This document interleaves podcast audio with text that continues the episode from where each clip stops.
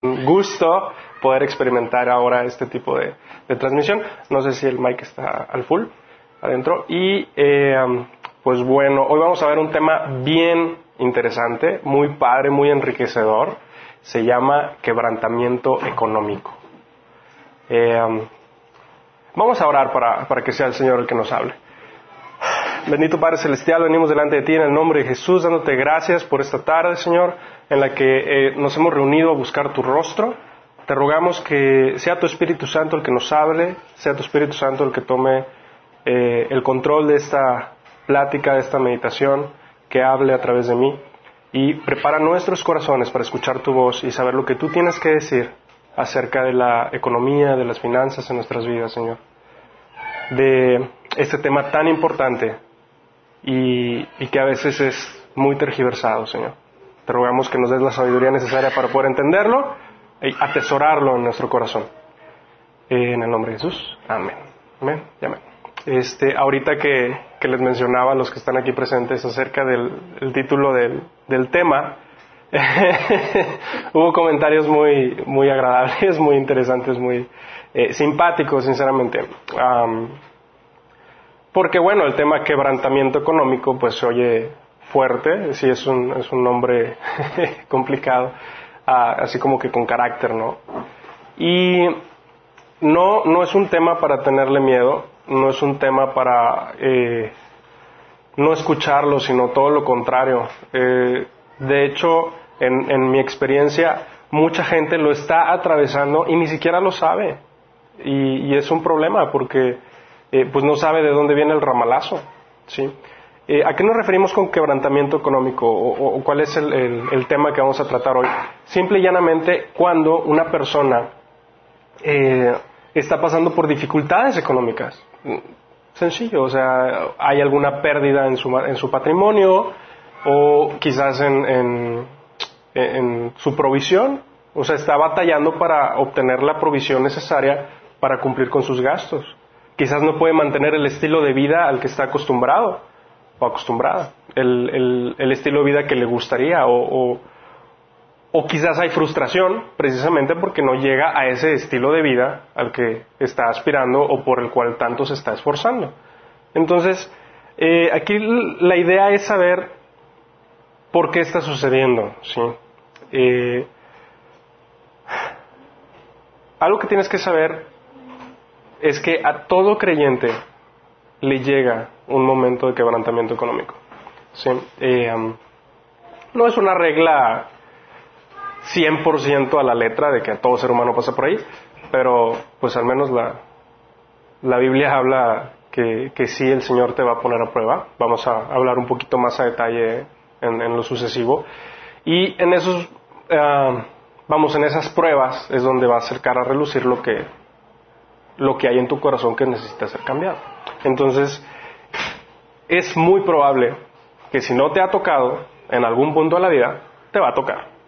Así que si, si hoy por hoy tú puedes decir, no, pues mi vida está bien, todo el tiempo me ha ido de maravilla, nunca he tenido un problema económico, este, bueno, si estás en Jesús, pues yo te invito a que tengas como una actitud reverente y expectativa a lo que podría llegar a venir. ¿sí? Eh, si ya te pasó o te está pasando, pues bueno, te invito a que pongas atención en, la próxima hora de, la, de, esta plática que vamos a estar eh, compartiendo esta información. Sinceramente espero que sea de bendición para, para tu vida y, que puedas encontrar sabiduría para saber qué está sucediendo y por qué camino te está llevando Dios. ¿sí?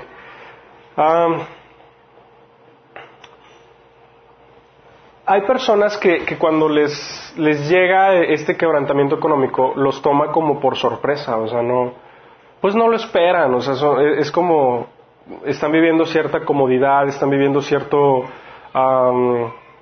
confort, una, una tranquilidad en la que pues, tenemos para lo necesario, no nos preocupamos, eh, todo está bien y de repente, ¡pum!, viene un, quebrantamiento económico y, y a veces se resienten.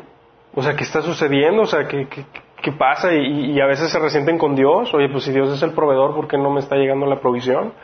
Y, por supuesto que la idea no es que, que haya un, un, coraje en tu corazón. De hecho, hace poco una persona que estaba platicando conmigo y que precisamente está pasando por un quebrantamiento económico, me decía, es que ¿dónde está Dios? Y pues bueno, Dios está en donde siempre, en todas partes, ¿no? Y, y es interesante que, que, más bien la pregunta se formule diferente, o sea, que ¿qué estoy haciendo yo para estar en estas circunstancias? ¿Qué hice para estar en estas circunstancias? ¿O qué está pasando a mi alrededor que me tiene en esta situación? ¿Sí? Vamos a ver eh, por qué llega, ¿sí? vamos a ver diferentes puntos de por qué a veces sucede el quebrantamiento económico. Para eso, por supuesto, que nos vamos a apoyar, apoyar en la palabra de Dios. A veces es por juicio a la nación. En la Biblia tenemos a, casos del Antiguo Testamento donde sucedía.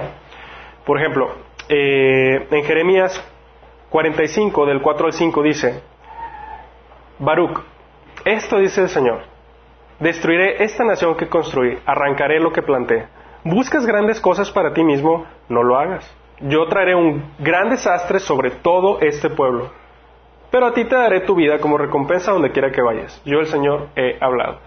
Eh, a los que estamos siguiendo las predicaciones de, los domingos, de los sábados, perdón, eh, pues ya hemos escuchado este, este ejemplo de Baruch en varias ocasiones, eh, es, muy mencionado, porque es increíble, o sea, estaba viniendo un juicio al pueblo de Israel, a la nación, y Baruch que era el escriba de Jeremías, como que tenía planes de, tener su propia empresa, como que él era un emprendedor y se estaba sumando a, esos ecosistemas de incubadoras de negocios, donde, pues no sé, yo me imagino que iba a poner su, propia imprenta, ¿no? De rollos, de papiros para eh, copiarlos, eh, reproducir los eh, escritos del Antiguo Testamento.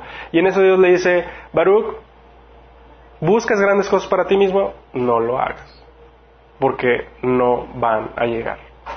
Literalmente. Y le dieron su vida, bueno, Dios le dio su vida como recompensa. Eh, la nación estaba en juicio, entonces nada de lo que él hiciera lo iba a sacar de ese bache económico por el cual él estaba pasando.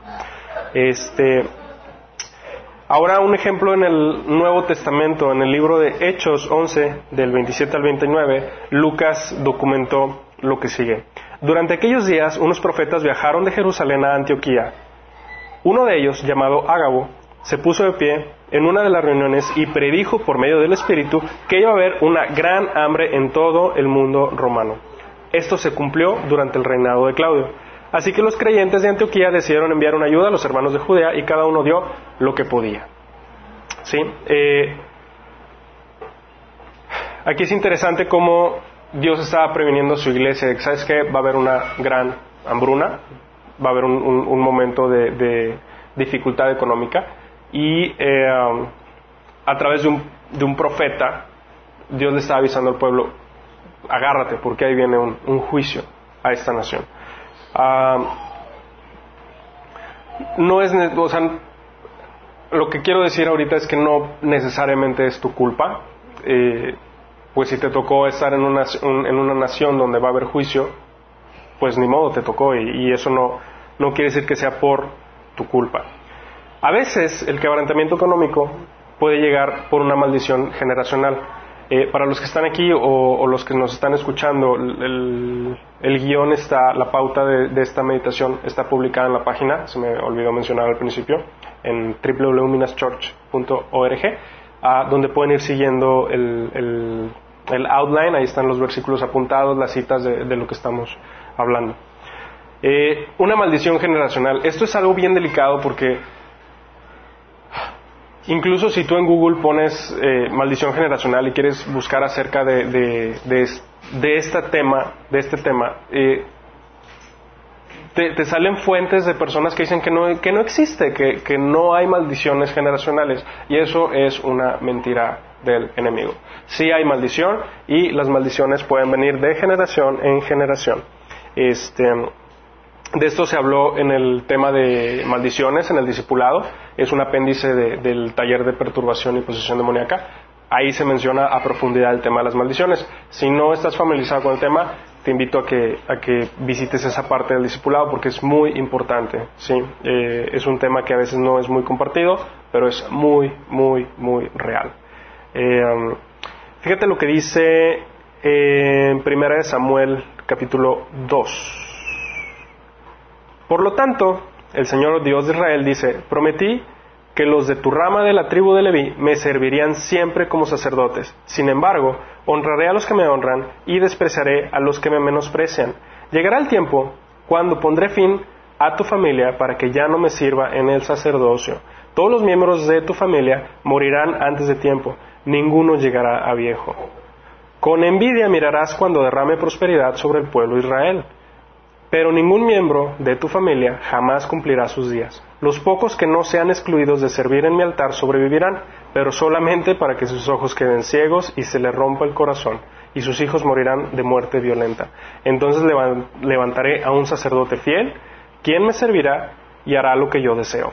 Estableceré para él una descendencia duradera, y ellos serán por siempre sacerdotes para mis reyes ungidos. Así pues, todos los que sobrevivan de tu familia se inclinarán, se inclinarán ante él mendigando dinero y comida. Dirán, le rogamos que no nos dé trabajo entre los sacerdotes para que tengamos suficiente para comer. Está bien grueso este pasaje. Aquí está hablando el Señor sobre una maldición que viene en específico una familia de sacerdotes que estaban haciendo lo incorrecto eh, delante de Dios. Eh, ahí dame un segundo. Mm, es en primera Samuel al sacerdote Elí. Ay, ahorita te confirmo. Eh, a lo que vamos es que se estaba decretando una maldición sobre la familia de estos sacerdotes que los iba a alcanzar. Entonces, a los descendientes de este sacerdote, ah, por más que se esforzaran en tener el fruto del trabajo, ya no digamos prosperidad, sino el fruto del trabajo, no lo iban a obtener. ¿Por qué? Porque había una maldición operando en sus vidas. En ah, Deuteronomio 5 y en Éxodo 20 habla sobre cómo Dios eh, extiende sus bendiciones hacia millares de los descendientes que ah, hacen lo correcto y a los que hacen lo malo les extiende las maldiciones hasta la tercera y cuarta generación. Entonces, puede haber una maldición que esté operando en tu vida, quizás no por tu culpa, quizás no porque tú hayas hecho algo que esté mal em, ah, propiamente, sino quizás la maldición la pudo haber hecho tu bisabuelo. Y por algo que, que hizo tu bisabuelo mal, por un pecado que cometió, vino una maldición que te está alcanzando. Y esta maldición puede ser de escasez, puede ser una maldición que atañe a lo económico. Otra vez es un tema profundo, es un tema eh, muy interesante. En el discipulado tratamos a, gran detalle para que si, no estás familiarizado puedas profundizar en él. Aquí nada más lo vamos a ver por, por encima. Ah, a veces la, eh, el quebrantamiento económico perdón, viene por tiempos de prueba. Eh, quizás puedes decir, oye, pues sabes que yo la verdad no he cometido ningún pecado abominable que, sea eh, como la causa de, este quebrantamiento que, por el que estoy viviendo. Puede ser que Dios te esté llevando a un tiempo de prueba donde quiera sacar a relucir algo que hay en tu corazón. Siempre que vienen pruebas, la Biblia en, muchos pasajes habla que redundan en bendición, son para hacerte un bien. Siempre que viene una prueba es para un bien tuyo. Dios quiere hacer un bien tuyo. Tenemos el, caso de Job, conocidísimo, donde Satanás le, le replica a Dios, ¿acaso Job te honra sin recibir nada a cambio? ¿Acaso no están bajo tu protección él y su familia y todas sus posesiones? De tal modo has bendecido la obra de sus manos, que sus rebaños y ganados llenan toda la tierra. Pero extiende la mano y quítale todo lo que posee, a ver si no te maldice en tu propia cara. Muy bien, le contestó el Señor. todas, sus, todas sus posesiones están en tus manos, con la condición de que a Él no le pongas la mano encima. Y tenemos todo el libro de Job que está larguísimo, en donde vemos todo lo que le empezó a suceder a través de, esto que está en, el capítulo 1 del versículo 9 y 12. eh, donde el Señor lo lleva a un proceso de prueba. Y si has leído el libro de Job, tú ya sabes al final cómo eh, todo esto redundó en una bendición para él.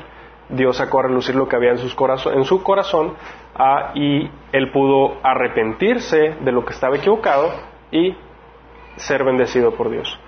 Ah, en Deuteronomio 8.2 dice, recuerda cómo el Señor tu Dios te guió por el desierto durante 40 años, donde te humilló y te puso a prueba para revelar tu carácter y averiguar si en verdad obedecerías sus mandamientos. Interesante, o sea, el, Señor llevó al pueblo de Israel de su salida de Egipto no directo a tierra prometida, los llevó a un proceso que iba a durar un tiempo en específico durante, eh, eh, en este caso fueron 40 años, en el desierto, y todo para averiguar si en verdad obedecerían los mandatos del Señor. Ah, en igual Deuteronomio 8, pero ahora 15 y 16 dice, el Señor te guió a través del vasto y horrible desierto, esa tierra reseca y sedienta, llena de serpientes venenosas y escorpiones. Te dio el agua que hizo brotar de la más dura roca. En el desierto te alimentó con maná, comida que jamás conocían tus antepasados. Así te humilló y te puso prueba para que al fin de cuentas te fuera bien. ¿Ok?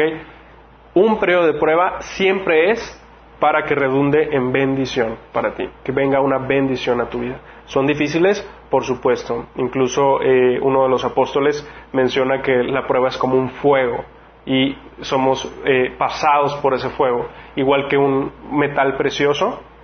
Después de ser pasado por el fuego es refinado, se le quitan las impurezas, se le quita aquello que no es eh, igual de fino, ¿sí? y el metal termina siendo más hermoso.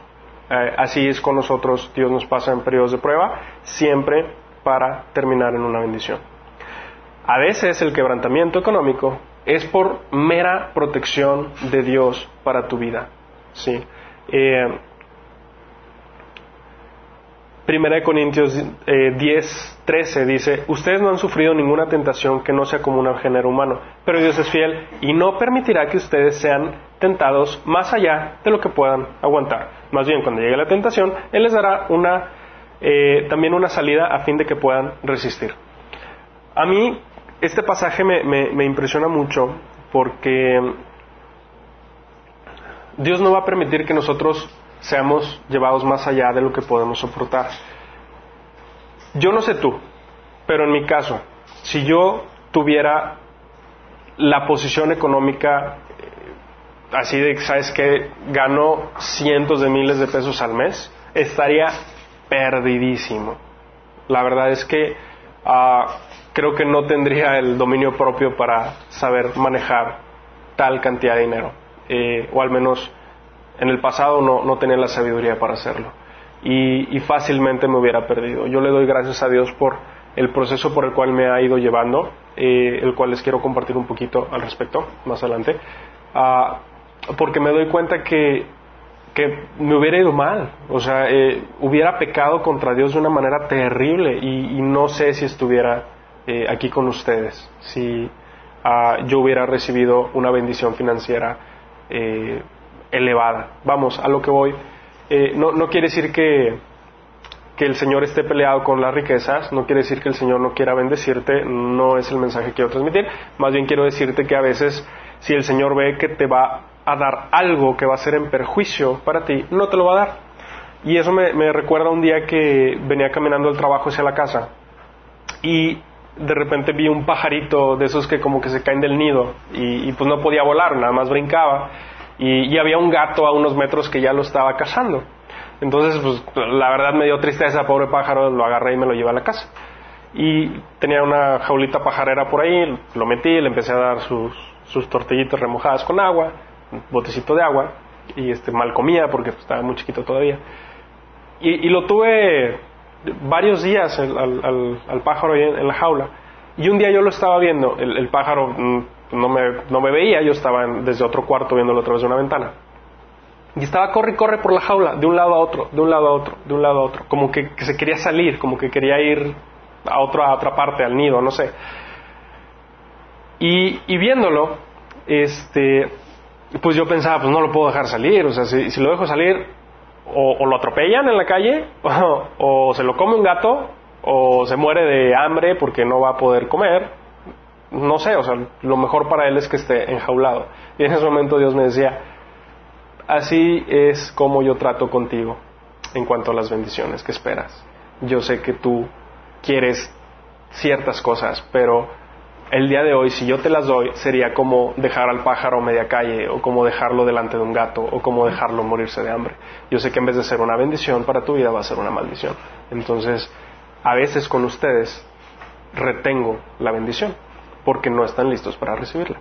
Entonces, Dios siempre quiere lo mejor para tu vida, y todo lo que Él hace es para tu bendición. Entonces, a veces el hecho de que no llegue lo que tú estás esperando, no quiere decir que Dios no te quiera, no quiere decir que haya un pecado detrás eh, o una maldición que esté operando.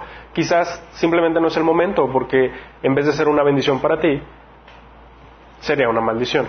Igual que el niño, como Alberto a veces comparte, el niño que, que ve el enchufe y va a meter el dedo, y, el papá le dice, no, no lo hagas porque te va a dar un toque, y el niño quiere meter el dedo el Padre sabe lo que es mejor para nosotros y por supuesto que está trabajando para darnos lo mejor y a veces esperar es parte de la bendición. Eh, y una de las cosas más complicadas, no la más complicada, pero sí, este quebrantamiento puede llegar porque Dios quiere tratar cosas en nuestras vidas.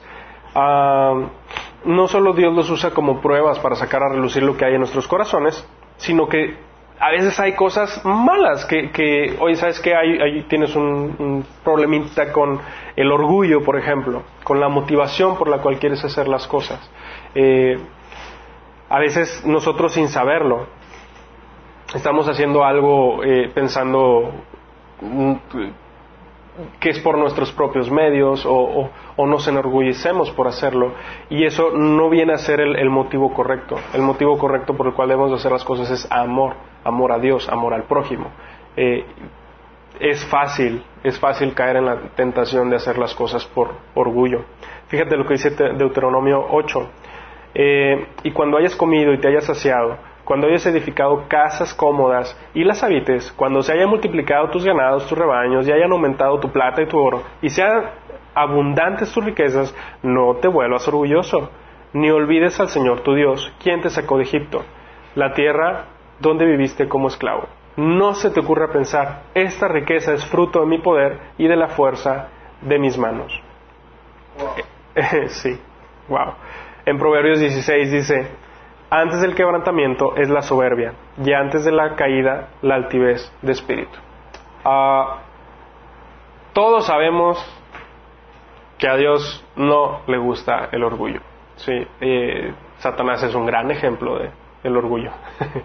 Eh, entonces, si tú eres un seguidor de Jesús y hay orgullo en tu corazón, créeme, Dios va a tratarlo contigo. Dios no va a pasar eso de largo. Y los tratos del orgullo son, son los más duros porque es donde nos humilla el Señor, es donde nos quebranta y duele, es como un martillo que quebranta la piedra. Entonces, eh, mejor no endurezcas tu corazón, escucha la voz de Dios y humíllate tú, humíllate tú primero antes de que venga el Señor y te humille para sacar ese orgullo que hay en ti. Ah, a veces Dios quiere enseñarte a valorar las cosas suyas, las cosas del reino, por encima de las cosas de la tierra. Eh, muchas veces nosotros perdemos de vista el, punto eterno de nuestra vida. Si nos concentramos en el hoy, nos concentramos en, esta vida terrenal, en lo que voy a hacer el siguiente mes, el próximo año, eh, mi proyecto, a dónde va a llegar el negocio que estoy haciendo, a dónde van a llegar mis hijos, eh, la carrera, matrimonio, etcétera. O sea, nos, concentramos en tanto, en tantas cosas, en tantos afanes aquí en la tierra, que olvidamos por completo que el Señor nos ha pedido invertir nuestra vida en las cosas del reino, en, invertir nuestra vida en las cosas eternas. Mucho de lo que vas a vivir en la eternidad va, va a ser como la reacción de lo que hagas hoy en la tierra. ¿Sí? Entonces, por supuesto que el Señor quiere bendecirte y por supuesto que el Señor quiere que tengas una eternidad muy padre delante de Él, con Él. Y para eso, eh, quizás venga un quebrantamiento económico, para que te olvides un poquito de, de esos planes que te están quitando el tiempo de hacer lo que tiene que ver con sus negocios, lo que tiene que ver con lo eterno. ¿sí? Deuteronomio 8.3 dice, te humilló y te hizo pasar hambre, pero luego te alimentó con maná, comida que ni tú ni tus antepasados habían conocido, con lo que te enseñó que no solo de pan vive el hombre, sino de todo lo que sale de la boca del Señor. ¿sí? No solo tienes que preocuparte por el día de hoy, no solo tienes que preocuparte por lo que tiene que ver en esta tierra, pon atención en las cosas de Dios, pon atención en su voluntad, en lo que a Él le agrada, concéntrate, esfuérzate en, hacer lo que Él, él quiere. Eh, vamos a hablar un poquito más al, final de, esta plática. Ah, a veces Dios quiere enseñarte a contentarte en cualquiera que sea tu situación. Es bien fácil estar de buen humor cuando tu quincena está en tu cartera y no tienes pagos pendientes y sabes que tu quincena te va a durar 14 días más. Es bien fácil estar contento cuando sabes que en tu cuenta de banco tienes un guardadito y aparte tus tarjetas de crédito tienen saldo disponible y tienes tu coche con tanque lleno y tienes tu alacena full de comida. Así cualquiera se ríe de la vida. Pero ¿qué cuando vienen los problemas? ¿Cuál es, cuál es tu actitud cuando la situación se pone un poquito más contraria? ¿sí? Eh, a veces el Señor quiere, quiere llevarte a un nivel como el de Pablo. Pablo, tremendo, fíjate lo que escribió. He aprendido a estar contento con lo que tengo. Sé vivir con casi nada o con, lo, o con todo lo necesario. He aprendido el secreto de vivir en cualquier situación sea con el estómago lleno o vacío, con mucho o con poco. Y digo, no se trata de que estés viviendo un, bache económico, un, periodo de escasez y te sientas, eh, y vamos, y lo sufras y lo sobreviviste, y, ah, bien, lo sobreviví. No, la idea es estar contento en esa situación. O sea, que a pesar de que tu cartera esté vacía y tengas ciertos problemas y tengas ciertos compromisos, tú estés de buen humor, tú estés con la actitud correcta. Ah, eso es eh, lo interesante. Quizás Dios quiere enseñarte eh, esa actitud que tenía Pablo. Ah, quizás Dios quiere enseñarte a morir a ti mismo, a tus deseos carnales. Eh, en Santiago 4 dice, pedís y no recibís porque pedís mal, para gastar en vuestros deleites. Ah, en una versión más contemporánea dice, y cuando piden no reciben porque piden con malas intenciones para satisfacer sus propias pasiones. Quizás tu oración hacia Dios no es propiamente para, eh, no es propiamente poniéndote, alineándote a su voluntad. Quizás tu oración a Dios es para satisfacer una mera pasión tuya algo que quizás ni siquiera va con su voluntad para tu vida o con el propósito que Dios tiene para tu vida. Ah, Jesús dijo en Mateo 16, si alguno de ustedes quiere ser mi seguidor, tiene que abandonar su manera egoísta de vivir, tomar su cruz y seguirme. Si tratas de aferrarte a la vida, la perderás, pero si entregas tu vida por mi causa, la salvarás. ¿Qué beneficio obtienes si ganas el mundo entero, pero pierdes tu propia alma? ¿Hay algo que valga más que tu alma? Dijo Jesús. Eh, también este es un tema profundo, el morir a ti mismo, y de hecho hay una predicación publicada en, el acervo de Minas, ah, puedes buscarlo en predicaciones, ah, que se llama Morir a ti mismo, si no me equivoco, ah, y, que, y, que, tiene que ver con tomar tu cruz y seguir a Jesús, de negarte a, ti mismo. quizás Dios quiere enseñarte eso y y si es necesario llevarte un quebrantamiento económico para que tú puedas aprenderlo, créeme que así va a ser. Ah, Dios también quiere desarrollar tu fe. Fíjate, siempre que leo este pasaje me causa la misma sorpresa. Algún día voy a preguntarle a los discípulos. Dice a Mateo 16, al oír esto comenzaron a discutir entre sí pues no habían traído nada de pan. Jesús supo lo que hablaban, así que les dijo, ¿tienen tan poca fe? ¿Por qué discuten los unos con los otros por no tener, pan? ¿Todavía no entienden? ¿No recuerdan los cinco mil que alimenté con cinco panes y las canastas con sobras que recogieron? Ni los cuatro mil que alimenté con siete panes, ni las grandes canastas con sobras que recogieron. O sea, los discípulos ya habían vivido unos milagros que honestamente yo no sé cuál sería mi cara si hubiera visto la multiplicación de los panes dos veces y para multitud de gente. O sea, solamente los hombres en uno eran cinco mil. O sea, más las mujeres y los niños. Imagínate la cantidad de tortas. Si no, o sea, ¿has visto en, los cruceros los que tienen las canastas y las tortas? Bueno, imagínate para cinco mil gentes. y con todo, los discípulos, media hoja o una hoja después, en la Biblia, en la historia, ya estaban así que es que no traemos panes y Dios nos va a regañar. es como que, de veras, chavo. Entonces, eh, a veces Dios te hace pasar por situaciones complicadas para desarrollar tu fe. Dios quiere que seas una persona de fe. Ah, y algo que también sucede es hacer lo que desagrada a Dios. A veces el quebrantamiento económico llega por hacer lo que desagrada a Dios. Ah, en 2 de Crónicas 20, del 35 al 37, dice, después de esto Josafat se alió con el, con el perverso Ocosías, rey de Israel, para construir una flota mercante que iría a Tarsis. Los barcos los hacían en Esión Geber. Entonces Eliezer, hijo de Dodías, de Maserá, profetizó contra Josafat, por haberte aliado con Ocosías, el Señor destruirá lo que estás haciendo. En efecto, los barcos naufragaron y no pudieron ir a Tarsis. Estaban buscando una manera de hacer negocios y al final del día, por eh, haber eh, maldad en, este rey, por haber hecho lo malo delante de Dios, no prosperó. Ah, en otras ocasiones, Dios quiere simplemente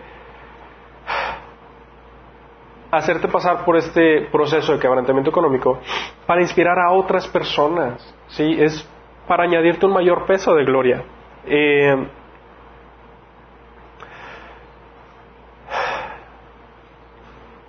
fíjate cómo Juan el Bautista, el hombre más grande del Antiguo Testamento, era un hombre que se vestía con piel de camello, que era, por decirlo de alguna manera, lo más humilde que podía haber en ese entonces, y comía insectos, comía insectos, comía miel, y de eso se alimentaba. El hombre más grande del universo, Jesús, no tenía un lugar para nacer, no tenía una propiedad donde nacer, ah, sin un burrito para hacer sus viajes, tenía que caminar, pasando hambre, durmiendo a veces en la intemperie, sin dónde poder recostar la cabeza, dice la Biblia. Y aún así, es una de las personas o no es una, es la persona que más nos puede inspirar, Jesucristo, el hombre más grande del universo. Interesante es que nunca le faltó la provisión de Dios en su vida. No hubo abundancia, pero no le faltó ni siquiera la moneda para pagar un impuesto a la hora de, de cruzar un camino. Pero pues imagínate, a Pablo le tocaron dos. Muy interesante. Ah, a veces Dios quiere moverte a un lugar en específico para cumplir su propósito en tu vida. Y para eso es necesario eh, cerrar un poquito la llave, cerrar un poquito la, provisión para poder guiarte a ese lugar.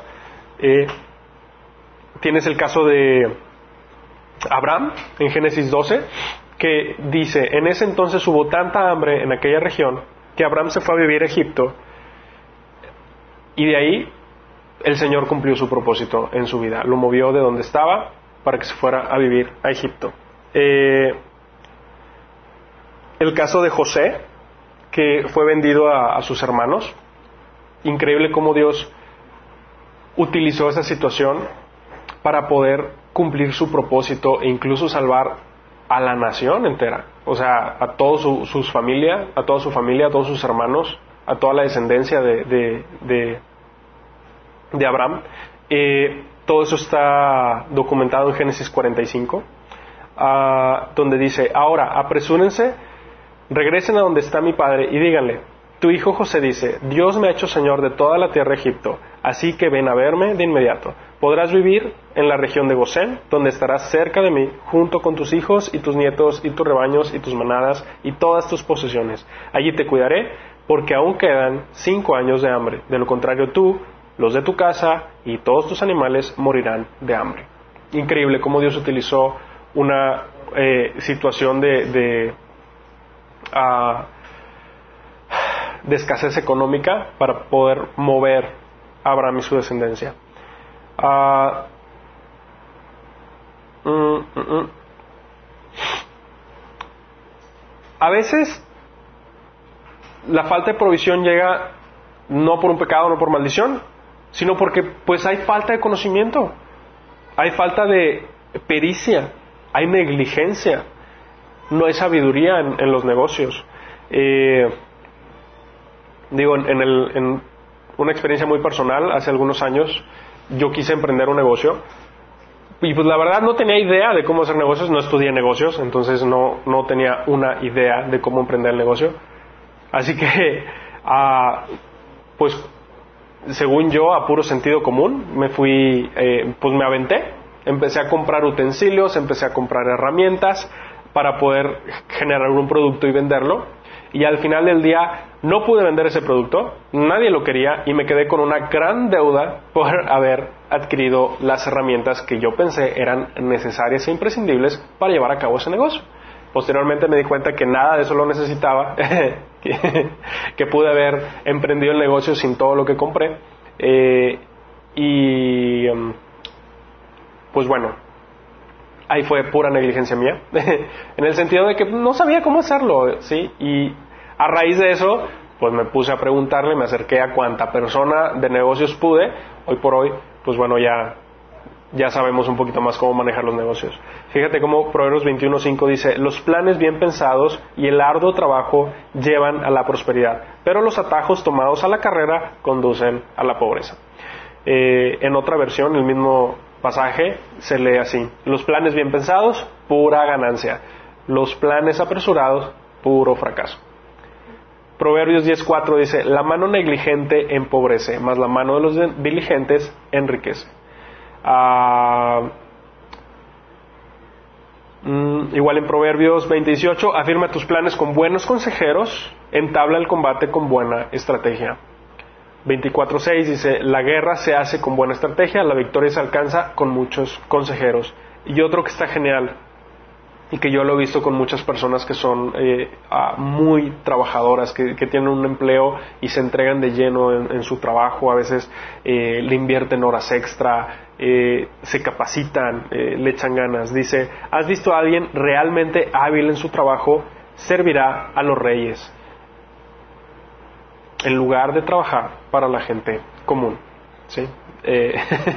ahora sí que como dicen, hasta en los godines hay niveles. A veces el quebrantamiento viene por no saber usar el dinero. No quiere decir que no sepas hacer negocios, quizás eres bueno haciendo negocios. Yo he conocido gente ah, que, de hecho, un tío en particular que, ya falleció, vivía en Veracruz, que era buenísimo para hacer negocios. Ah, este tío, ahora sí que era de esas personas que, se dice que pueden vender un barco en el desierto. ¿sí? Eh, hábil, hábil para hacer negocios. Había donde había una necesidad y podía ver cómo cubrirla ¿sí? y recibir una retribución a través de eso. Emprendió muchos negocios como comerciante y, le empezó a ir muy bien, empezó a generar eh, mucha, a, amasar su, fortuna, su pequeña fortuna, pero lamentablemente no había una buena administración, no, no sabía medirse en los gastos, no sabía en qué momento a cerrar la mano para poder eh, liberar eh, los recursos. Y lamentablemente no hay una ah, un patrimonio que sea de acuerdo a lo que él generaba en vida hoy por hoy.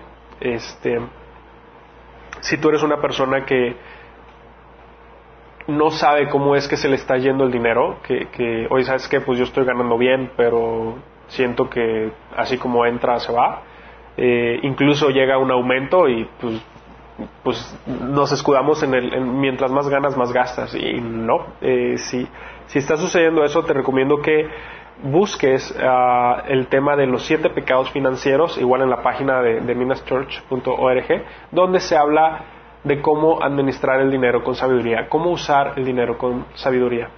Eh, acuérdate que tú eres un mayordomo, tú eres un administrador de todo lo que tienes y al final del día vas a rendir cuentas de eso. Entonces es importante que sepas usar el dinero con sabiduría. Eh, a veces por flojo. Oye, el quebrantamiento económico viene por flojo. Ah, es un factor principal en el quebrantamiento económico de muchas personas. ¿Por qué?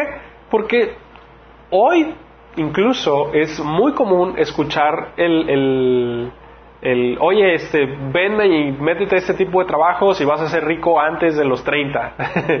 y ah, como que el modo de operar es querer enriquecerse sin mucho esfuerzo. Oye, ¿sabes qué? Yo quiero la meta de las riquezas, pero no quiero trabajar las ocho horas. O no quiero trabajar los cinco días de la semana. Eh, o quiero mis vacaciones cuatro veces al año. Y es como que, eh, no. a veces escudamos, o sea, nos escudamos en el hecho de que no, es que yo quiero una calidad de vida. Pero la calidad de vida no tiene que ver con el ser un flojo, si son cosas diferentes. De hecho, la Biblia habla mucho al respecto de los flojos. Proverbios 19:15. Ah, descansa cuando debe trabajar. La pereza conduce al sueño. Perdón. Proverbios 19:15 dice, la pereza conduce al sueño profundo. El holgazán pasará hambre. O sea que la persona cuando debe estar trabajando está descansando. Ah, o la persona no respeta tiempos, no respeta horarios, no respeta estaciones. Ah, lo que, los que por pereza no harán en la temporada correspondiente no tendrán alimento en la cosecha. Fíjate que hace poquito, eh, cerca de, donde tenemos eh, nuestro negocio, mi esposa y yo, pusieron unos tacos, y eran tacos de, franquicia, tacos a vapor, pero por franquicia. Y bien impresionante porque se pusieron y de repente un día abrían a las 8 y otro día, otro día abrían a las 7 de la mañana otro día abrían hasta las 9 y luego de repente, ¿sabes qué? Cerrado y nos vemos el viernes y es como, oye, ¿qué onda? Llegó un punto en que se fueron, se, quitaron porque dicen que no vendían. Y, y, oye, ¿cómo dices que no vendes? Pues si realmente no estás ahí para cuando, o, sea, no estás respetando el horario de trabajo, el horario en el que se supone la gente te va a ir a buscar para un desayuno, unos taquitos de vapor. Ah, y curiosamente cuando cerraron, la gente era, iba y, ah, está cerrado, ah, ya no están, ah, ya se quitaron. Eh, en Veracruz tengo familia y mi familia se dedica a el cultivo, no todos, partes se dedican al cultivo, al trabajo de la tierra. Entonces es bien sabido que si tú no siembras en los en, la época, en, los meses del año que son para cierto fruto, si no lo siembras en ese momento, olvídalo, no va a estar listo para el tiempo de cosecha. ¿Sí? O sea, va a ser un desperdicio de tiempo, de dinero, de mano de obra, de ocupar tus herramientas donde no debes de ocuparlas.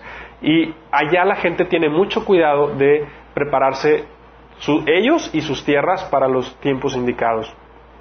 Quizás pueda estarte pasando en tu vida que no estés respetando esos tiempos. Digo, no que te dediques al campo, sino que quizás hay momentos en los que debes estar trabajando y no estás trabajando. Eh, hay un tipo de flojera en la cual se desperdicia el tiempo. ¿sí? Efesios 5:16 dice, aprovechando al máximo cada momento oportuno, porque los días son malos.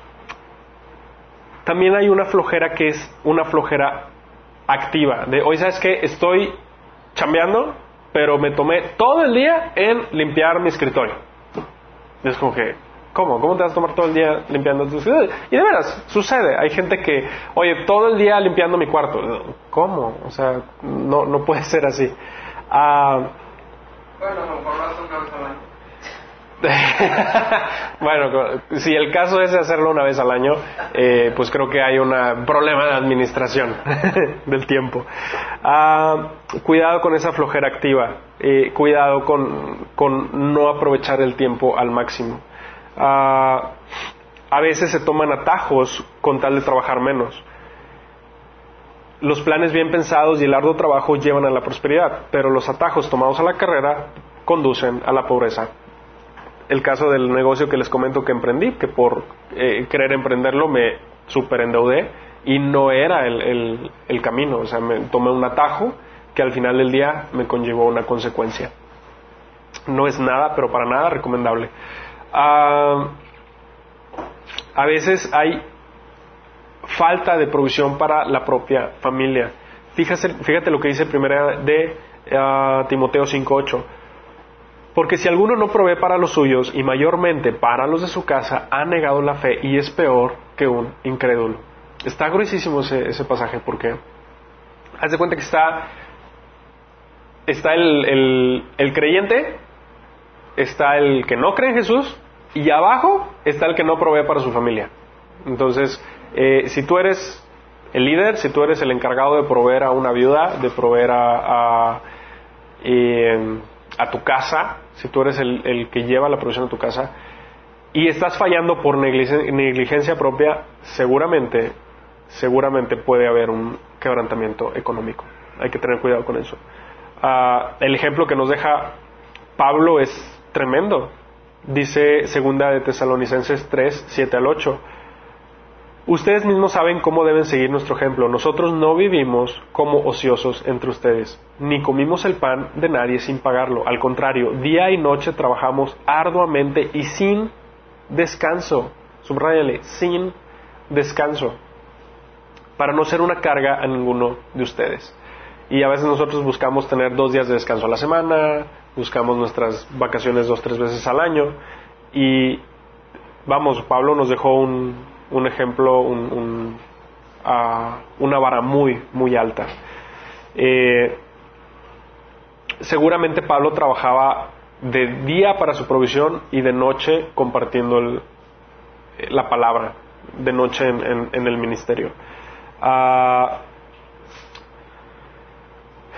y Pablo trabajaba no solo en algo que no tenía que ver con la iglesia, que era hacer tiendas, sino también trabajaba pastoreando una iglesia, trabajaba compartiendo el Evangelio, compartiendo la palabra.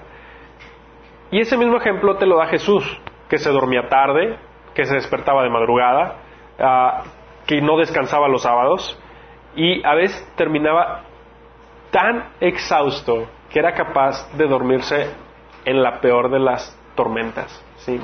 Eh, no sé si, si, te ha tocado el privilegio de volar por avión y de vivir una turbulencia a mí me llama la atención porque, bueno, pues para mí es un privilegio volar en avión, la verdad me encanta, bueno, porque me encanta.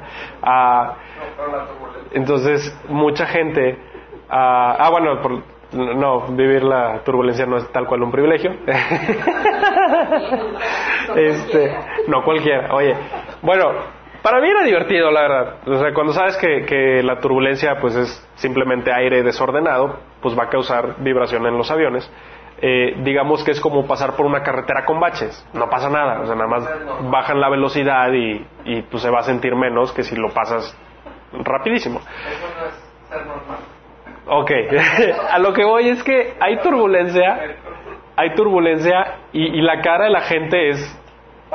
No, o sea, van, pero se ponen a cuentas con Dios, ¿eh? O sea, está padrísimo para compartir el Evangelio, porque ahí te escuchan, sino ahí se arrepienten de todos sus pecados.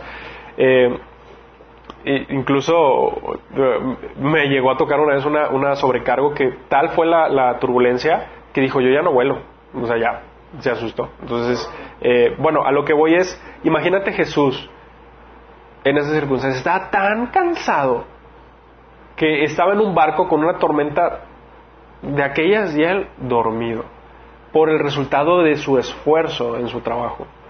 Eh, digo, yo honestamente puedo levantar la mano y decir que he pecado en el sentido de que a veces no termino tan cansado, a veces no termino, o sea, sí dejo espacios libres y, Dios me ha llamado la atención al respecto, Y si es tu caso, pues te invito a que hagas un análisis de, de cómo estás invirtiendo tu tiempo. Quizás Dios quiere llevarte a que hagas más. Quizás Dios quiere mostrarte que estás desperdiciando cierto tiempo de tu día. Eh, a Dios le importa cómo administras tu tiempo. Por supuesto que a Dios le importa qué, es lo que haces en, tu día a día. Ah, a veces Dios nos mete en rachas en las que la única forma de salir adelante económicamente es trabajando día y noche, es dobleteando turno y, ni modo, pues hay que chambear.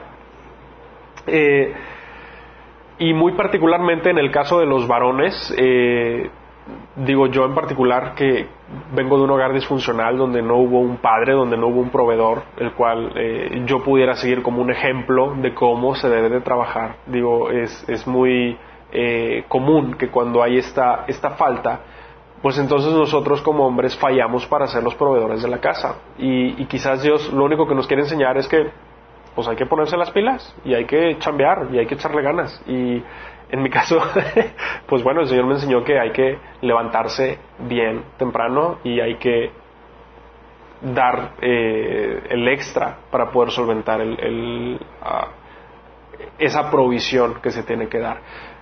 Ahora bien, si, si, tú eres un caso similar al mío, el cual no hubo quien te enseñara cómo debía ser porque no lo viste en tu núcleo familiar, no te preocupes. Tu Padre Celestial es mejor que cualquier Padre terrenal. Él puede suplir todas esas necesidades que hubo en la infancia y por supuesto que te puede enseñar a ser un buen proveedor. ¿sí? Puedes descansar en él. Ah, a veces queremos seguir un estilo de vida que no corresponde a eh, el momento en el que nosotros debemos, en el que nosotros, más bien, en, en el momento en que Dios quiere que tú estés viviendo. O sea, quizás tú quieres vivir un estilo de vida elevado y Dios quiere mantenerte en un bajo perfil porque tiene un propósito a través de ese bajo perfil. Y si es así, pues bueno, eh, es necesario que, que analices cuál es el propósito de Dios para tu vida. Y en vez de resentirte por lo que estás viviendo, pongas atención a, lo que el Señor quiere hacer en tu vida. Ah, mm, fíjate lo que dice primera de Timoteo 6. Ahora bien, la verdadera sumisión a Dios es una gran riqueza en sí misma cuando uno está contento con lo que tiene. Después de todo, no trajimos nada cuando vinimos a este mundo, ni tampoco podremos llevarnos nada cuando lo dejemos. Así que, si tenemos suficiente alimento y ropa, estemos contentos. Pero los que viven con la ambición de hacerse ricos caen en tentación y quedan atrapados por muchos deseos necios y dañinos que los hunden en la rutina, en la ruina y la destrucción pues el amor al dinero es la raíz de toda clase de mal y algunas personas en su intenso deseo por el dinero se han desviado de la fe verdadera y se han causado muchas heridas dolorosas. ¿Sí? Si tu meta es hacerte rico, no importa qué, ah, no importa el camino que tomes para hacerte rico, no importa el, el esfuerzo que le dediques para hacerte rico, Dios muy probablemente te va a llevar a un bache financiero, a un quebrantamiento económico. Ah,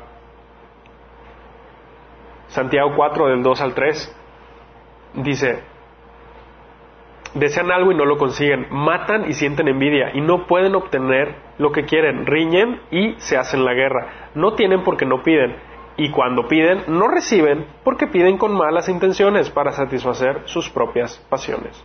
A veces Dios tiene una agenda, una agenda diferente para tu vida, pero tú por seguir el hedonismo, por seguir eh, pasiones ah, que luchan contra tu cuerpo, caes en esa tentación. Ah, hay una línea delgada entre el arduo trabajo para suplir las necesidades económicas y el arduo trabajo para satisfacer ambiciones personales producto de la avaricia. Y es muy común ver personas que, le están echando muchas ganas en su trabajo, que son eh, personas dedicadas, diligentes, que trabajan con vehemencia, pero a veces su intención es la equivocada, su intención es, ah, satisfacer un, deseo que viene de la avaricia. Ah,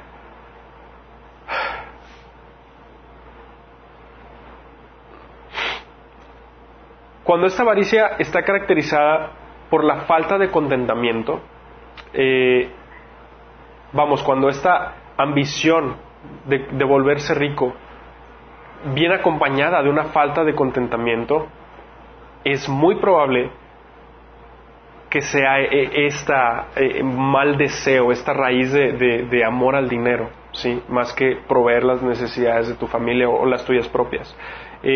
A veces el sacrificar familia, ministerio, tu vida espiritual, no por cuestiones básicas, sino por comodidades, por placeres, por vacaciones, por un coche nuevo, por ropa, por ir al cine, por... Tú ponle el nombre. Ah, cuando estás sacrificando eh, las cosas importantes por satisfacer eso, es muy probable que haya un mal deseo en tu corazón, que haya algo que tengas que cambiar.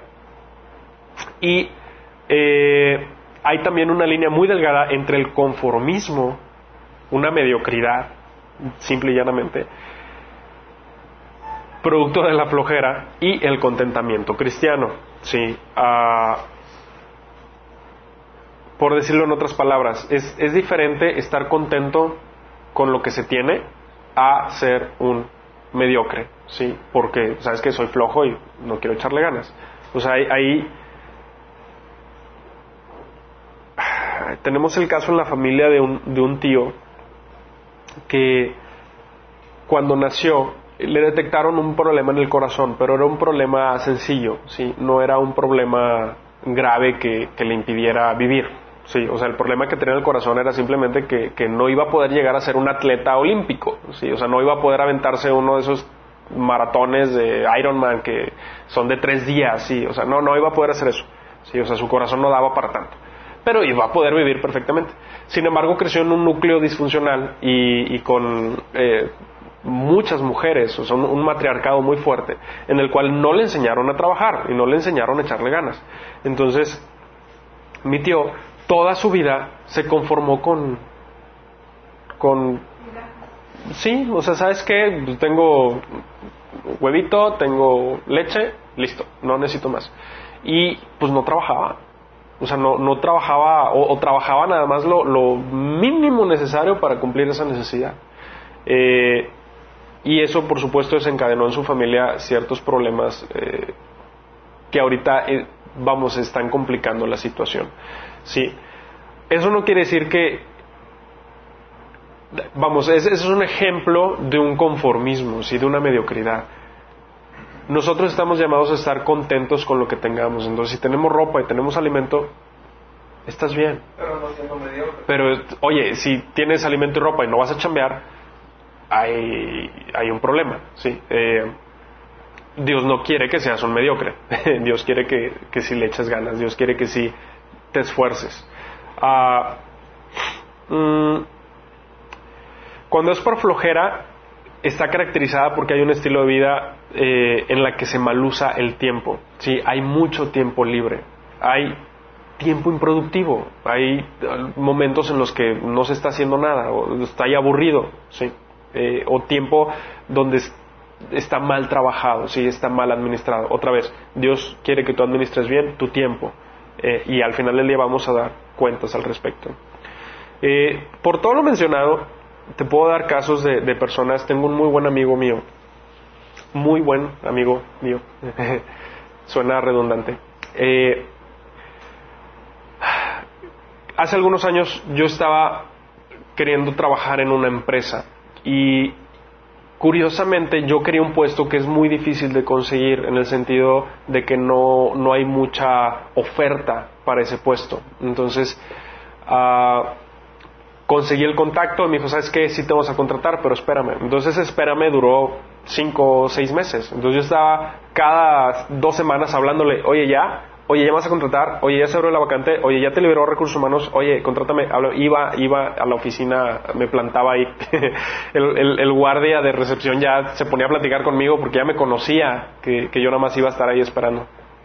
Y a mí me llamaba la atención cómo eh, yo ya como creyente, pues yo decía, Señor, ¿por qué demoras tanto mi entrada? O sea, ¿por qué demoras tanto el, que me contraten? Y de repente, de buenas a primeras, me habla, oye, ¿sabes qué?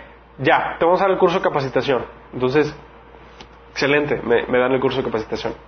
Y cuando voy a este curso, llego a, al hotel donde nos estaban dando la capacitación y ah, muchas personas venían de otros eh, lugares de, de, México. Sí, de Monterrey nada más éramos tres personas. Los demás eran uno de cada estado, haz de cuenta. Y en total éramos como unas 18 personas. Entonces los de Monterrey, pues obviamente nos juntamos en, en una parte del, del, salón. Y a la hora de la comida, eh, pues como todos traían viáticos porque venían de otros lados de, México, pues se iban al restaurante a comer. Pero como nosotros éramos los de Monterrey, pues a nosotros no nos dieron viáticos. Y como todavía no trabajábamos, pues no teníamos dinero. Entonces nos quedamos en, el, en el hotel, pues con el coffee break, ¿no? Y tomando café y comiéndonos los pingüinos y las, galletas que nos, que nos dejaron amablemente el personal del hotel. Y durante la plática, un, uno en particular estaba pasando por un momento muy difícil eh, en su vida eh, se estaba divorciando, o ya estaba divorciado en ese momento, mejor dicho, y ya estaba divorciado. Y ah, él no, no, era creyente, entonces en ese momento le pude compartir el Evangelio, aceptó a Cristo y, la persona vivió una transformación en, en, su vida. Esta persona, dicho sea de paso, tenía un muy buen puesto en una aerolínea, él ya era supervisor, entonces el trabajo al cual me estoy refiriendo era en una aerolínea. Y su aerolínea, de buenas a primeras, tronó. La dejaron en tierra y se quedó sin chamba. Entonces se queda sin chamba unos meses, le, sufrió, batalló, porque otra vez e, e, ese trabajo en específico tiene muy poca oferta, entonces eh, no es fácil encontrar trabajo de eso. Así que a lo que voy es, es que Dios utilizó ese, ese bache económico de los dos para llegar a un momento en el que yo le pude compartir el Evangelio y él estuvo listo para recibirlo y gracias a Dios fue añadido a la iglesia. ¿sí? Ah, a lo que voy es que si hay un quebrantamiento económico, que no quede de ti. ¿sí? Si este quebrantamiento es por una prueba, reacciona bien, tómalo de buena gana. ¿sí? Eh, corrige lo que tengas que corregir, si hay orgullo, si hay falta de fe, eh, si hay un cambio de, motivación que tú tienes que hacer, cámbialo, ¿sí? Un, amigo hace poco nos compartió, eh, este amigo tiene su empresa y de hecho yo siempre lo vi como una persona exitosa en el ambiente laboral, eh, pues económicamente yo podía ver que le iba bien con su propio negocio, su propia empresa. y de repente me dice que, va a dejar la empresa y va a vender sus acciones para entrar a trabajar a, una compañía. Y me comparte, pues por supuesto que nos llama la atención porque, oye, pues todos, muchos estamos buscando que nuestro negocio prospere, que nuestro negocio crezca, y él que tiene un negocio establecido, pues de repente va, se va a ir para otro lado. Y me empezó a compartir el proceso de cómo Dios empezó a hablarle, cómo Dios le empezó a cerrar proyectos, cerrar proyectos, cerrar proyectos, de forma que él empezó a pasar por un quebrantamiento financiero. O sea, de, pronto eh, se empezó a ver, a ver trunca su, su provisión. Y llega esta oferta de trabajo para moverse a otro lugar. Y por supuesto que Dios quería tratar un tema de orgullo en su vida y Él te lo platica con, mucha humildad y, de veras que, eh, pues ahora sí que lo felicito porque sé lo que son los tratos de, de orgullo de Dios en tu vida.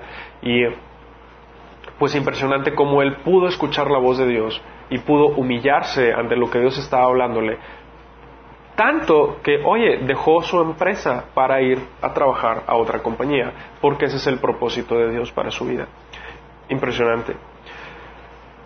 Si tu quebrantamiento económico es por vivir en un nivel que no corresponde a tus ingresos, pues aprende a contentarte con lo que tienes. ¿sí? Eh,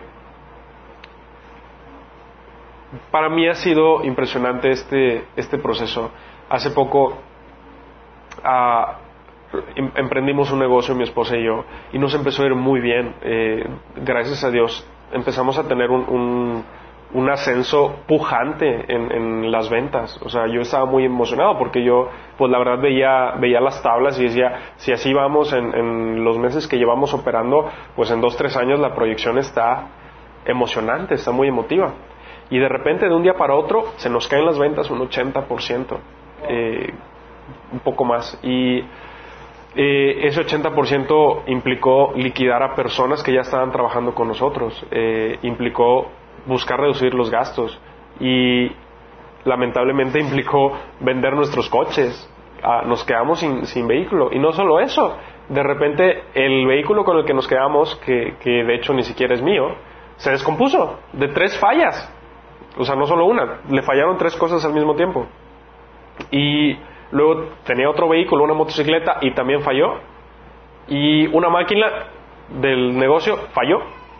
Ah, y luego empezaron a, venir situaciones en la casa de, oye, se nos descompuso la computadora, cortocircuito en el sistema eléctrico, eh, que llegó un punto en que, ¿qué está pasando? Tremendo. Sí, sí, yo estaba, ok, ¿qué está sucediendo? Y ah, Dios está Dios ha estado con nosotros todo este, todo este tiempo y ha sido de gran bendición, mucha, mucha gran bendición. Le doy gracias a Dios por este bache económico que nos hizo pasar, porque nos ha enseñado Dios a mi esposa y a mí a contentarnos con lo que tenemos y saber que toda provisión viene de Él. ha sido un proceso padrísimo, o sea, la verdad yo estoy muy, muy, muy contento. Digo, hoy por hoy te puedo decir que las ventas no han subido, no, estamos en el nivel de ventas que yo quisiera que, tuviéramos, pero no me preocupa, porque toda necesidad que hemos llegado a tener, Dios nos la ha suplido de una manera sobrenatural. ¿sí? Oye, nos quedamos sin transporte, de repente nos llegó una promoción de estas aplicaciones que, que evolucionaron el sistema de transporte vía taxi y teníamos viajes gratis. Entonces, literalmente nos llevaban y nos traían un chofer gratis. Eh, tenemos un, bebé de eh, seis meses, oye, se nos enfermó. Para los que tienen hijos saben lo preocupante que puede ser un padre eh, o una madre vivir la enfermedad de uno de sus hijos. Y te puedo decir que tenemos un pediatra que nos consulta gratis. Y vamos, o sea, si tú tienes otra vez hijos, sabes lo que cuesta una consulta médica. Y, yo estoy agradecidísimo con el pediatra, pero por supuesto agradecidísimo con Dios, porque todas las necesidades de mi bebé están cubiertas. O sea, no he gastado nada en mi bebé. O sea, tiene seis meses y te lo voy a repetir. No he gastado en nada. Y, y no no, no me malinterpretes, ay Jorge, pues no seas eh, flojo, ponte a chambear. No, no, no. O sea, Dios nos ha provisto de una manera sobrenatural y nos han dado, nos han regalado cosas que, que yo me maravillo. O sea, digo, y más porque pues escuchaba historias de terror, ¿no? De que no, te embarazaste, no manches, se va a ir, no sabes, o sea, un bebé es carísimo. pues digo, gracias a Dios yo, yo no he visto eso. Y, las, y para las cosas que sí hemos gastado en algo, te puedo decir que son errores. O sea, nos, nos equivocamos. no, o sea, son, tomamos decisiones equivocadas, como el hospital donde nació o como la carreola que compramos. Eh, son cosas en las que no debimos haber eh, gastado. Otra vez, Dios me ha enseñado que son cosas que no necesitaba. Y tantas cosas, compromisos mensuales que yo tenía por cosas que, que, que queríamos, mi esposa y yo, y Dios me ha dicho literalmente, no las necesitas. Impresionante. Ah, si, el, si el caso tuyo de, de este quebrantamiento económico ha sido por no saber usar el dinero, toma un taller de finanzas. Sí, digo, en la página ya hay uno e-, es un taller muy completo, pero además hay demasiada información en Internet. ¿sí? Ahora aprender a manejar los dineros no son ciencias ocultas, no, no tienes que estudiar una carrera. Digo, si estás en el momento de estudiar una carrera, por favor, estudiala. No, no quiere decir que no te pongas a estudiar, pero a lo que voy es que hay, hay eh, información al alcance de la mano. Ah, mm, si tu quebrantamiento económico es por no tener pericia al trabajar, pues capacítase, capacítate, perfecciona tus habilidades. Hay, hoy por hoy hay una cultura emprendedora en la cual hay demasiada información para perfeccionar tu, tu manera de trabajar. Adquiere conocimiento, desarrolla habilidades. Eh, si este quebrantamiento económico es por el propósito de Dios para tu vida, para inspirar a otros, entonces cambia tu actitud, no tengas una, una actitud eh, de autocompasión, ¿sí? de, de party, de, de, ay, mira cómo me está yendo de mal. No, más bien inspira a otras personas y ponte a hacer lo que Dios quiere que hagas. Ah, si es por una maldición generacional, rómpela en el nombre de Jesucristo. Tú tienes autoridad para romper maldiciones. Recuerda que maldición, eh, perdón, que Jesús se hizo maldición por ti en la cruz para que tú pudieras vivir su perfecta bendición. Ah, si este quebrantamiento es por factores fuera de ti, no tengas miedo. No tengas miedo de pedirle a Dios por su provisión y no tengas eh, o, no te detengas en pedir ayuda al cuerpo de Cristo. Eh, la iglesia ah, tiene el compromiso activo por bendecirte, tiene el compromiso activo por ayudarte. Nosotros como el cuerpo de Cristo debemos ayudarnos los unos a los otros. Ah,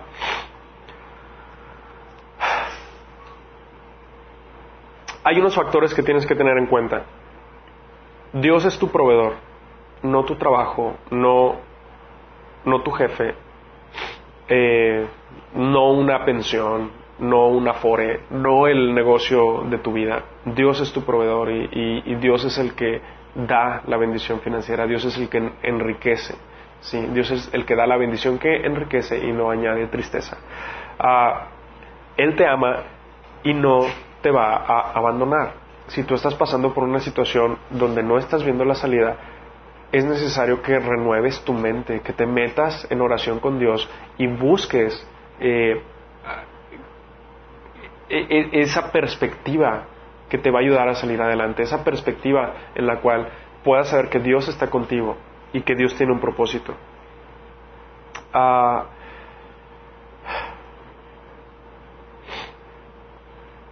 segunda de Corintios 12.9 dice, Él es fiel y en medio de tu dificultad te dará la gracia que necesitas para pasar la prueba. en Deuteronomio 8:18 dice, Dios es el que da el poder para hacer riquezas. Acuérdate de Jehová tu Dios, porque Él te da el poder para hacer las riquezas. Y con este tema, Dios te está dando la sabiduría que necesitas. Si aún te falta sabiduría, pídela porque Él la da sin reproche y sin límite aquel que se la pide. Ah, quizás para este momento de la plática tú, tú puedas decir, eh, hoy sabes que pues yo ni siquiera sabía que, que, Dios puede hacerme pasar por un, quebrantamiento financiero. Es más, yo ni siquiera sabía que, que Dios tiene un propósito para ese quebrantamiento financiero. Eh, si ese es el caso, entonces yo te quiero invitar a que primero tengas una relación con Dios. ¿sí? Ah, es bien sencillo. Para tener una relación con Dios, lo único que tienes que hacer es dar un paso de fe e invitar a Jesús a tu corazón, reconocerlo como tu Señor. Romanos 19 dice que si confiesas con tu boca que Jesús es el Señor y que Dios lo levantó entre los muertos, serás salvo. Entonces, lo único que hay que hacer es una oración donde tú ah, crees que Jesús murió por ti en la cruz por tus errores, por tus pecados, para que tú pudieras tener la salvación y la vida eterna. Y de ese modo puedes ser llamado hijo de Dios y puedes disfrutar de una relación con Dios. Y entonces, ahora sí, meternos con Dios a un proceso de santificación, un proceso en el que el Señor va a empezar a trabajar con tu vida. Y quizás eso eh, pueda ser un quebrantamiento económico. Pero primero vamos a hacer una oración. Si quieres puedes repetir después de mí. Ah, donde tú vas a invitar a, Jesús eh, a aceptarlo como tu Señor, tu Salvador. Ahí en donde estás, solamente di, Señor Jesús, vengo delante de ti y te pido perdón por mis errores, te pido perdón por mis pecados, por mis faltas, por esas equivocaciones que he cometido a lo largo de mi vida. Te pido perdón y te ruego que ah, me limpies de todo pecado, me limpies de la maldad. En este momento yo creo que tú eres el Señor y confieso que tú moriste en la cruz por mis pecados. Y yo creo que resucitaste. Yo creo que estás vivo y te doy gracias por ese sacrificio y acepto el regalo de la salvación. En el nombre de Jesús. Amén. Si has hecho esta oración y genuinamente crees que Jesús es el Señor y ahora vas a rendirle tu vida todos tus días, no solamente hoy que estás escuchando esto, ah, se va a notar porque va a haber un cambio en, tu forma de vivir. Eh, vas a querer conocer a este Señor del que estamos hablando y para eso vas a leer la palabra, la Biblia, donde está documentada eh, su vida, donde está documentado el propósito de Dios y lo que Dios tiene que decirte. Ah, si has hecho esta oración, te invitamos a que te pongas en contacto con nosotros. Con mucho gusto te podemos compartir mucha información necesaria para tu caminar. Acuérdate, es un proceso que dura toda la vida, no solamente es un, eh, eh, algo de un sábado por la tarde o un domingo al mediodía, es algo que dura toda tu vida. Y para el resto, ah, si tú estás viviendo un quebrantamiento económico, ah, que no te pase de noche, ¿sí? Eh, Toda la información está publicada en la página, puedes estudiarlo más a fondo. Eh, permite que Dios haga su trabajo en ti y permite que este quebrantamiento económico sea para añadirte un mayor peso de gloria, ¿sí? sea para perfeccionarte y como lo hemos mencionado, sea para tu bendición. ¿sí? No lo sufras en vano y no lo prolongues más del tiempo que tiene que ser prolongado. Ah, Vamos a orar para que el Señor te dé sabiduría en este proceso. Padre, en el nombre de Jesús venimos delante de ti y te damos gracias por tu palabra, te damos gracias por tu sabiduría, Señor. Y, en este momento queremos decirte que necesitamos de la mente de Cristo. Queremos que nuestros caminos sean como tus caminos y nuestros pensamientos como tus pensamientos. Ah, Ayúdanos a ser más como tú. Santifícanos en tu verdad. Danos libertad a través del poder de tu palabra, Jesús. Yo te ruego, Señor, por cada uno de nosotros, los que estamos aquí y los que están escuchando este mensaje, Padre, que podamos entender el propósito que tú tienes para nuestras vidas y que a través de la renovación de, de nuestra mente, en la lectura de tu palabra, podamos comprobar con gozo que tu voluntad es buena, es agradable y es perfecta. Te ruego, Señor, que aun si, si, alguno de mis hermanos está pasando por un quebrantamiento económico, Dios, que no le falte el pan de cada día, que no le falte el vestido, que no le falte el abrigo, Señor, y que sobre todo pueda sentir que tú estás con él y que tú lo estás dirigiendo por un proceso para bendecirlo. Te lo pido en el nombre de Jesús. Amén, amén, amén. Chicos, nos vemos el próximo sábado, misma hora, mismo canal.